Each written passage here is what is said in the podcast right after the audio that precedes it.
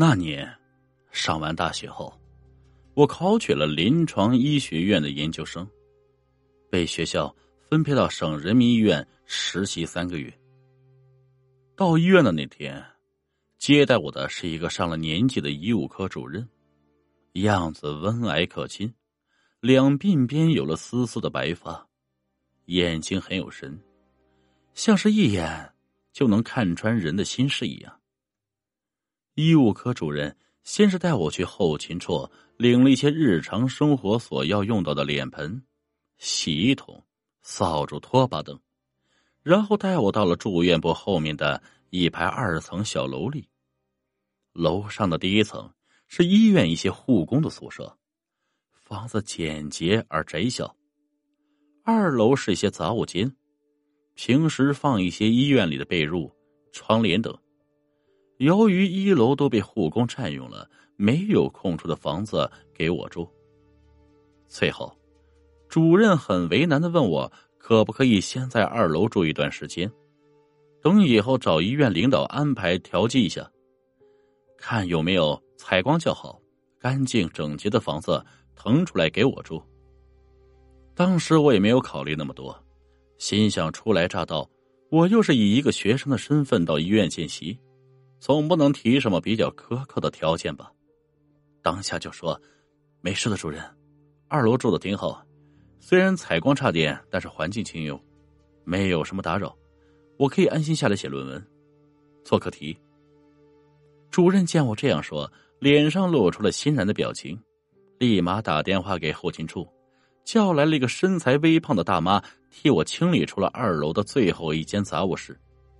我将随身携带的一些日常用品和一些医学类书籍整理好后，就算正式入住了。这样一个阴暗且又有点幽寂的地方。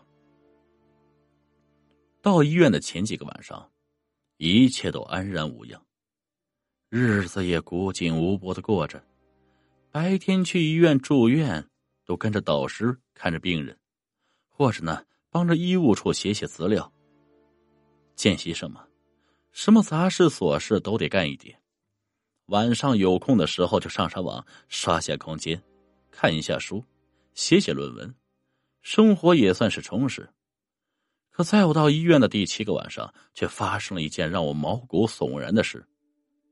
那天晚上，我刚查完资料，看手机上的时间已经是凌晨一点多钟了。小楼里安静的出奇，一楼也没有什么动静。也许是那些护工此时的睡梦真甜。我在学校的时候，睡眠质量就一直不好。每次折腾到凌晨三四点钟才睡着。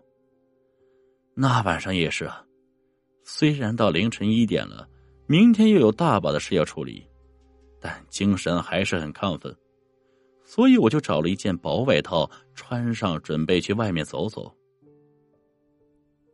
我所住的小楼的后面有一条细长的小河，水质清冽，里面有很多游鱼，河岸上比较潮湿。晚上呢，会有很多青蛙和知了藏在里面嬉闹。这时候出去啊，就着迷离的月色，听取蛙声一片，是件很有意境的事。不得不承认，我有时候也很能装文艺。出去的时候，楼道里静的出奇，只有落针可闻。我尽量蹑手蹑脚的走着。以免发出大的动静吵醒了一楼的护士们，但最终有一阵悉悉嗦嗦的碎步声在狭长的走廊清晰可闻，气氛诡异的渗人。由于我是在二楼的最后一间，到楼道的楼梯拐角处要经过六个房间，前三个是杂物室，平时放一些零碎的物品，后三个是从住院部里那里撤换下来的。还没有换洗的床单被褥等。当时，当我走到第四个房间的时候，也不知道是出于什么心理动机，头无意识的朝房间里瞥了一下，眼光正好透过玻璃窗瞥到房间里的一切，顿时吓得一个机灵。我发誓，那是我长这么大见过的最恐怖的一幕。在房间中那些堆积起来的床褥上，竟然坐着一个长头发的女人。透过惨白的月光，仔细看去，女人的样子很年轻，风韵犹存，估摸是三十岁左右的年龄吧。她穿着一件产科病号的病服，脸色煞白，眼眶直勾勾的看着我，像要渗出了血一样，让人胆寒。更让人寒毛直竖的是，他的那件病号服上还在不断的渗出粘稠的血液。他们好像永远流不完似的，一股股往外冒。女人和我的目光凑到了一起，当时我腿脚发麻，差点瘫软在地上，但还是强迫自己发疯的向二楼跑去。跑到一楼的时候，正好撞到保安王大爷身上。他看我气喘吁吁、冷汗直冒的样子，问我发生了什么事。我哆哆嗦嗦，嘴唇都好像不是自己的，不断的打颤着。我说。二楼有有个女人。王大爷听了，先是愣了一会儿，接着脸上露出了惊骇的神色，一把扯着我，变声道：“你，你，你这，你看到了？”我重重的点了一下头。我也被王大爷的神色吓了一跳，我颤声问：“怎怎么了？”王大爷像是没听见我说什么似的，兀自自言自语的说。难道他还没走啊？我追问王大爷究竟发生了什么事。从他的神情上，我可以感觉到他肯定知道事情的原因。王大爷看了看四周没人，便将我拉进了保安室，说了一番话。顿时，我的整个心都快跳出来。王大爷说：“刚刚我看到的那个女人。”以前是一个有身孕的妇女，她刚送到医院的时候，身体各项指标都很正常。可谁知道啊，在生产那天突然碰上了难产。产科医生费了好大劲，也没有妥善的解决办法，最后只能征求家属的意见，看是留胎儿，还是保他。令大家意外的是。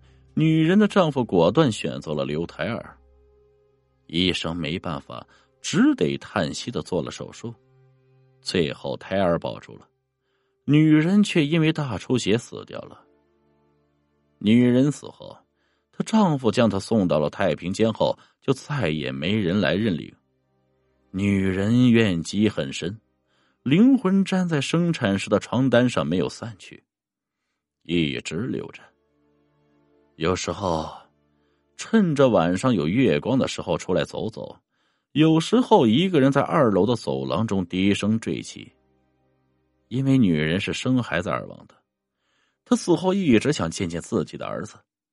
最后，医院医务科对外封闭了私事，私下里烧掉了很多小纸人给那个女人。